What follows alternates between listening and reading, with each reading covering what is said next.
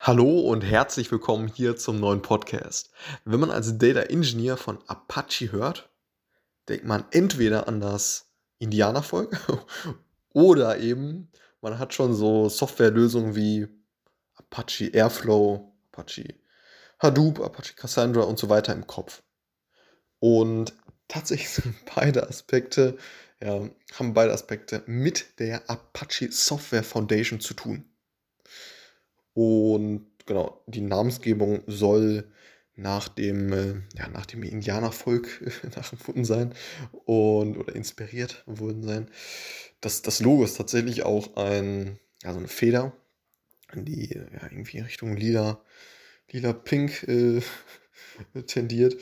Und genau, also der Kern ist ganz klar die, die Weiterentwicklung von Software oder die Entwicklung von Software. Und das Ganze, ja, Open Source.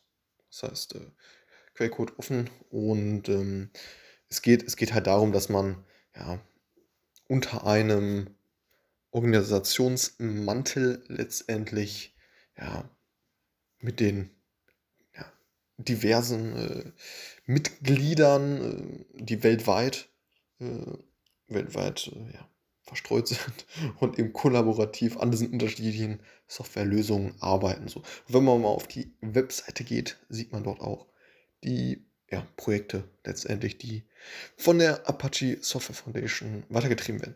So, die, die, die Foundation wurde 1999 gegründet und genau, also es geht wirklich, es geht wirklich darum, dass man letztendlich ja, Software ja, Open Source äh, entwickelt. So. Und beispielsweise ist es so, dass äh, ich meine, meine mal gehört zu haben, dass Apache Airflow von Airbnb letztendlich äh, ja, initiiert wurde oder daraus entstand und dann übergeben wurde an die, also an Apache, damit die Software eben ja, Open Source weiterentwickelt wird.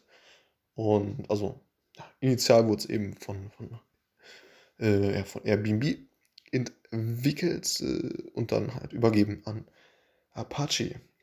Genau, da geht es wirklich darum, dass man, dass diese Organisation ja, auf Spendenmittel angewiesen ist. Die Leute arbeiten ja weltweit kollaborativ an diesen Softwarelösungen und ja, da geht es darum, um ja, Artificial Intelligence Software, Deep Learning, Big Data, Bildmanagement, Cloud Computing, Content Management, DevOps, IoT und so weiter, Edge Computing. Das kann man sich aber alles nochmal auf der Webseite durchlesen. Da sind dann, wie gesagt, auch die ganzen unterschiedlichen Projekte aufgelistet. Es sind irgendwie ja, 850 plus Individual äh, ASF-Member, ne, also irgendwie 850 Leute plus die ja, weltweit verstreut letztendlich an diesen unterschiedlichen Projekten arbeiten. Und ja, auf jeden Fall ein spannendes Thema. Sollte man als, als Data Engineer was von gehört haben und wissen, was damit gemeint ist. Alles klar, bis zum nächsten Mal. Ciao.